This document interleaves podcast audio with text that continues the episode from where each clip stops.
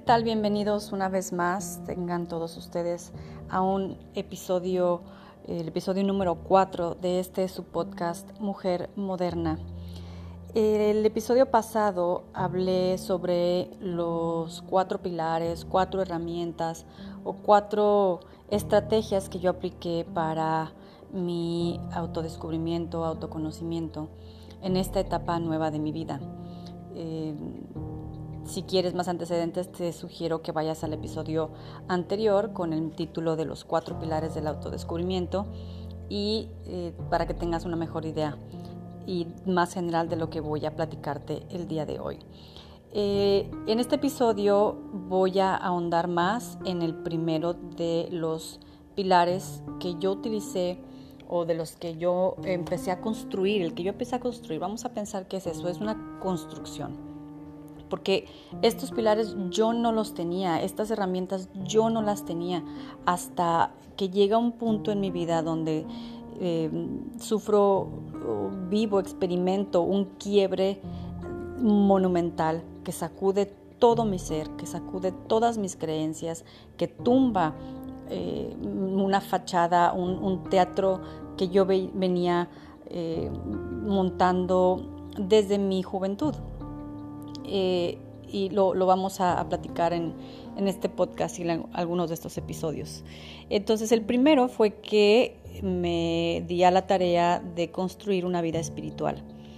Yo vengo de un hogar en el que mis padres son agnósticos. Agnóstico se refiere que eh, saben que algo o alguien creó el universo, la vida, lo que fuera, pero no le rinden culto, no le rinden, eh, no, no, le tienen aprecio, no lo, no lo nombran, nada más saben que hay una fuerza o que hay algo allí que creó la vida. No le ponen nombre y eh, no se preocupan por ello, nada más aceptan lo que es y este tipo de personas, muchos de los agnósticos que yo conozco, son gente que no eh, es muy eh, dada a ser muy científica, ¿no? O, muy a las pruebas me remito. Entonces yo vengo de unos padres agnósticos. Ellos tuvieron en su casa una educación católica o religiosa, vamos a ponerla así, religiosa, pero que no fue amena, no fue devota, o si fue muy devota, fue exageradamente devota y muy restrictiva y castigadora. Entonces, eh, mis padres a mí nunca me inculcaron el ser espiritual. No me inculcaron el ir a la iglesia, no me inculcaron el temor a Dios, no me inculcaron el amor a Dios. Era más bien cada quien por su lado, cada quien véaselo como quiera verlo y se le respeta. Siempre se me respetó a mí mis creencias en cuanto a eso, pero no me orillaron ni me obligaron a ir a la iglesia ni nada. Lo único que sí tuve que hacer, y fue por presión de mi abuela paterna, fue hacer la primera comunión. Pero fuera de eso, yo me despegué de la religión y me despegué de todo lo que tenía que ver con la espiritualidad. Eh, poco más adelante, una de mis amigas en la preparatoria, yo tenía 17 años, ella me introdujo a la religión eh, cristiana, o la protestante, más bien la, religión protestante, y en una de sus ramas. Entonces, la escuela en la que yo estudiaba también tenía esa filosofía, más no la enseñaba, pero todo su personal docente, administrativo, incluso los dueños, pues tienen esa formación, esa filosofía. Entonces, son gente, eh, sinceramente, de las personas que yo he conocido que son cercanas a mí, e incluso en la actualidad y en aquel tiempo, son personas íntegras, son personas que no hacen daño, son personas que eh, hacen lo que tienen que hacer y son buenos seres humanos y muy tolerantes también ante la diversidad y las diferencias de otros. Entonces, eh, esos son mis antecedentes religiosos, guiones espirituales. Eh, y durante mi juventud, digamos de los 20 a los 29, por ahí, 30, eh, fui totalmente indiferente a la idea de eh, tener culto a un ser superior, a mi ser superior. me encontré con algunas filosofías, me encontré con alguna vertiente espiritual, pero nunca me casé con ninguna de ellas, entonces no la seguí. Yo no iba a la iglesia, no, o sea, me maravillaba de la naturaleza y eso siempre lo he tenido, esa sensibilidad siempre la he tenido, pero no me enfoco en ir a la iglesia o congregarme durante esos, esos años. Entonces fui muy indiferente a la idea de Dios, no, no, no tenía yo, relación alguna con Dios, no tenía yo relación alguna espiritualmente hablando, entonces eh, no, así, pasaba yo completamente enterrada en, lo mundano, en la vida, en, lo objeto, en lo material, y esa era mi preocupación. Eh, más o menos a la edad de 30 años me encuentro con la necesidad de comenzar a buscar otros caminos.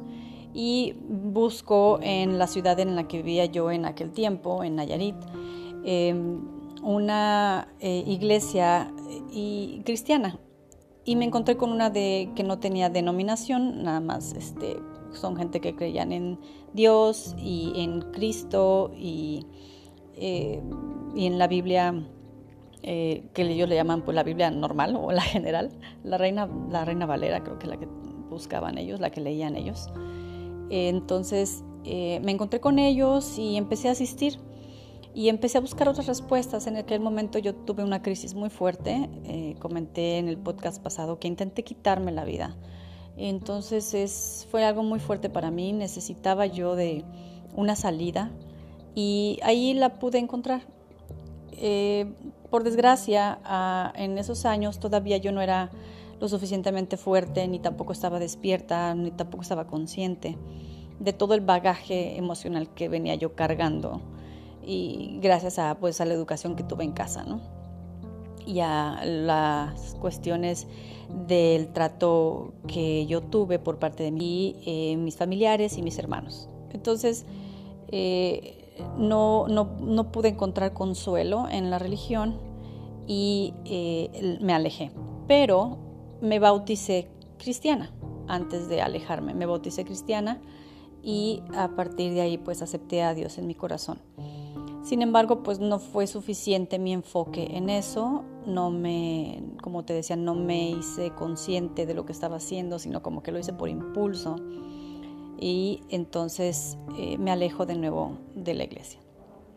Cuando pasamos ya 7, 8 años al futuro, 37, 38 años tenía yo, cuando me eh, encuentro con este quiebre, este cisma, este terremoto de mi vida eh, que tiene que ver con la separación de mi pareja, es cuando regreso a la iglesia. Es cuando me agarro de la iglesia, me agarro de Dios y ahora sí, completamente consciente, me meto a eh, leer la Biblia. Me meto a ir a la iglesia. Voy a, eh, a congregarme, conozco personas nuevas, con personas diferentes. Conozco a un querido y gran amigo mío, un pastor eh, de una iglesia aquí en, en donde yo vivo eh, el pastor ah, José Antonio Altamirano, que le mando un abrazo y un, fuerte agradecimiento, un gran agradecimiento, porque él ha sido mi mentor en estos aspectos y eh, me ha apoyado mucho con mis dudas que, he tenido en cuanto a la interpretación de la palabra.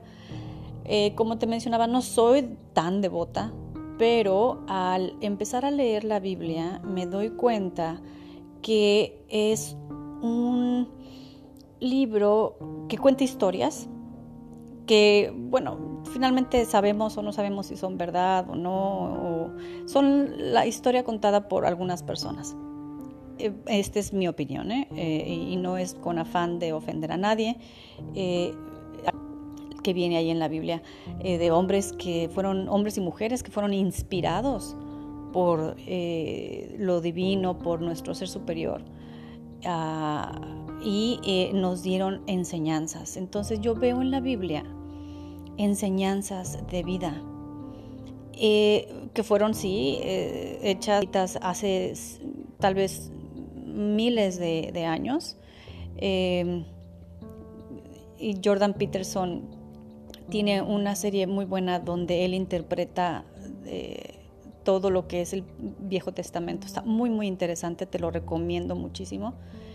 Em, y cuando empiezo a leer con más profundidad, le pongo más atención a la palabra, me veo como una persona es capaz de, de poder seguir esos, esos preceptos que vienen ahí, porque son valores, finalmente son, son historias que te enseñan valores. Eh, obviamente no estamos en la misma época, no puedes tomarlo al 100% literalmente lo que viene ahí, entonces hay que traerlo a la actualidad. Y me he encontrado yo con que algunas iglesias de donde eh, yo vivo hacen eso, trasladan la palabra a la actualidad y la, no, no la modifican, sino que la adaptan al tiempo en el que vivimos. y, de ahí se saca la enseñanza. Entonces, eh, me encuentro con una Biblia y me recomiendan más bien una Biblia digital, la cual tengo al alcance todo el tiempo que quiero. asisto al servicio o en esta época de encierro o de cuarentena, eh, sintonizo el servicio las aplico las enseñanzas a mi vida actual y me, da tranquilidad y me dan respuesta.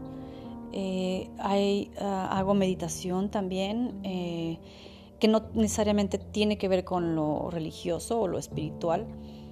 No, más bien tiene que ver con todo lo espiritual, más no en lo religioso, no con el dogma, em, sino con la enseñanza. Y vivo en gratitud, a consecuencia de haber encontrado a mi ser superior, de haberme reencontrado con mi espiritualidad, vivo en constante gratitud por todo lo que tengo y por todo lo que me falta aprender.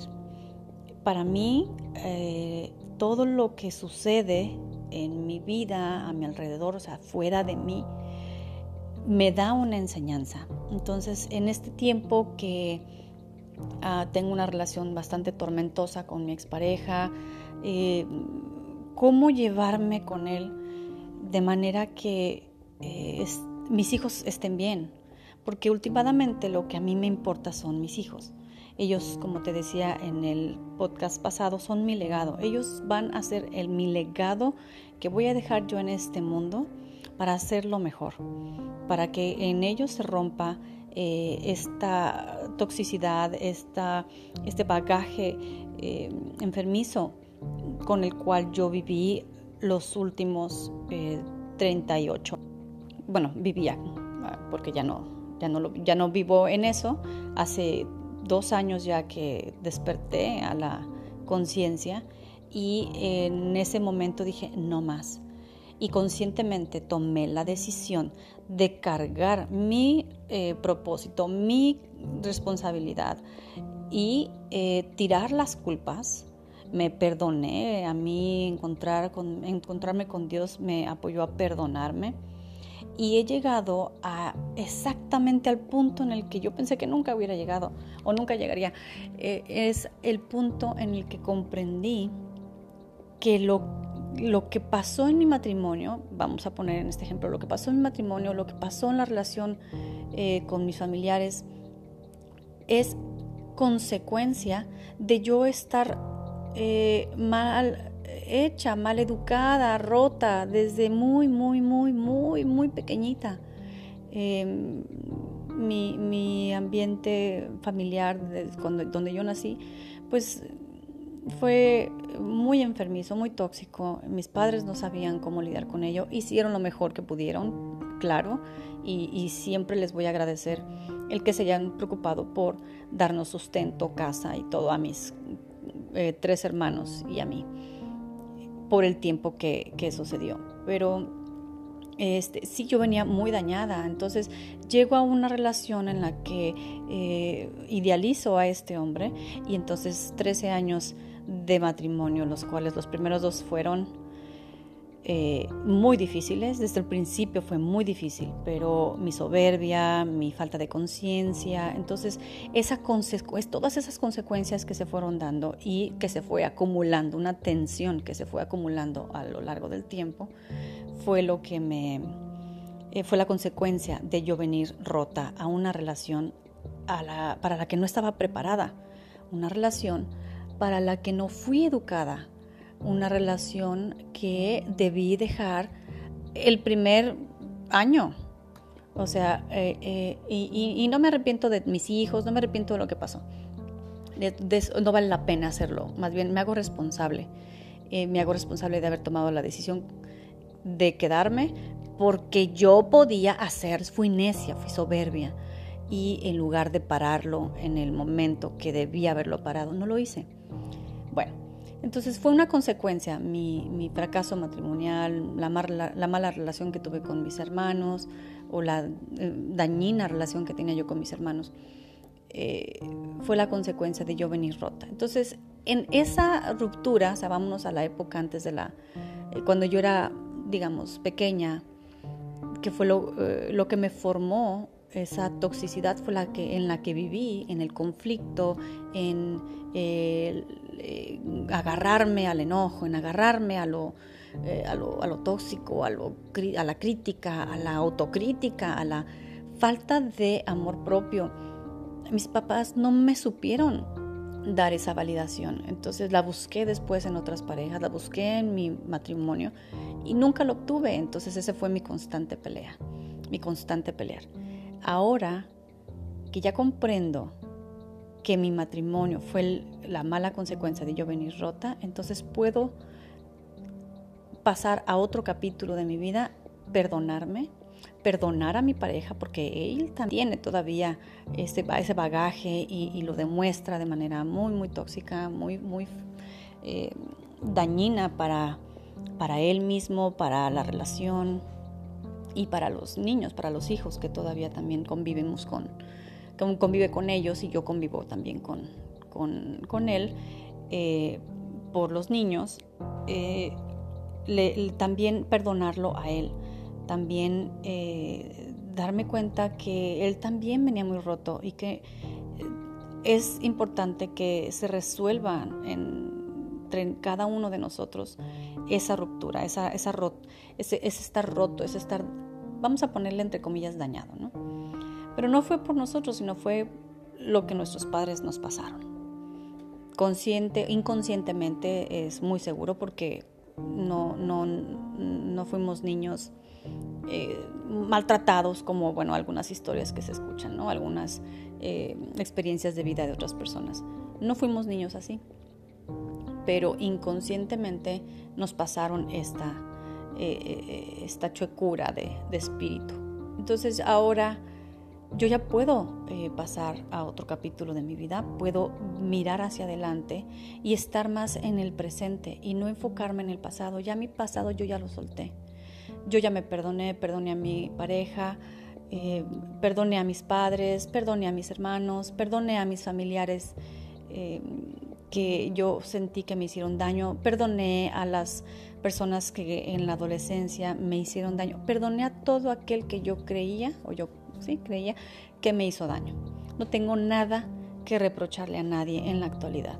No tengo nada por qué estar molesta, enojada, eh, con rencor, con envidias. No tengo nada en mi corazón más que puro amor por mí, respeto por mí y confianza en mí y saber que soy suficiente, que soy capaz de que eh, me amen, que soy que vale, que vale la pena que me amen, eh, que puedo amar a otros de otra manera, construir relaciones más sanas desde el principio.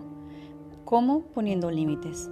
¿Cómo me voy a poner límites? Bueno, tengo que conocerme a mí misma y para esto a mí me sirvió el conocer a mi eh, ser superior, el volverme a, reconocer que eh, soy hija de Dios, que eh, soy única, que soy perfecta en la imperfección humana, que tengo toda la capacidad, tengo toda la fuerza, toda la vitalidad, toda la vida y el tiempo por delante que me queda para hacer mejor las cosas y no volver a repetir patrones enfermizos y dañinos y pasárselo a mis hijos. Todavía están pequeños y estoy a tiempo y estoy construyendo este, esta relación con, con ellos de otra manera. Que también eso es otro tema para otro podcast más adelante.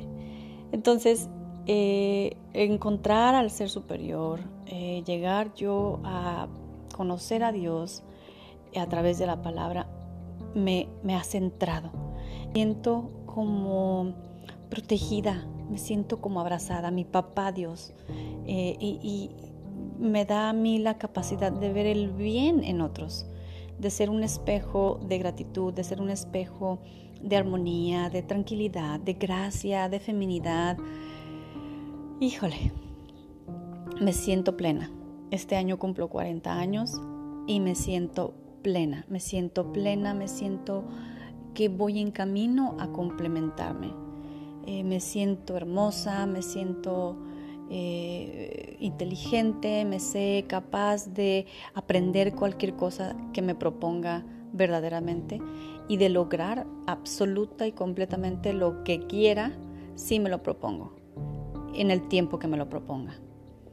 Entonces, tengo tanto que agradecer. Espero que este podcast te haya servido, te haya eh, inspirado y te haya dado un poco más de reflexión en lo que es tu propia vida y construyamos y sigamos creando lo que es eh, la definición de la mujer moderna en este siglo XXI. Nos escuchamos a la próxima. Hasta luego.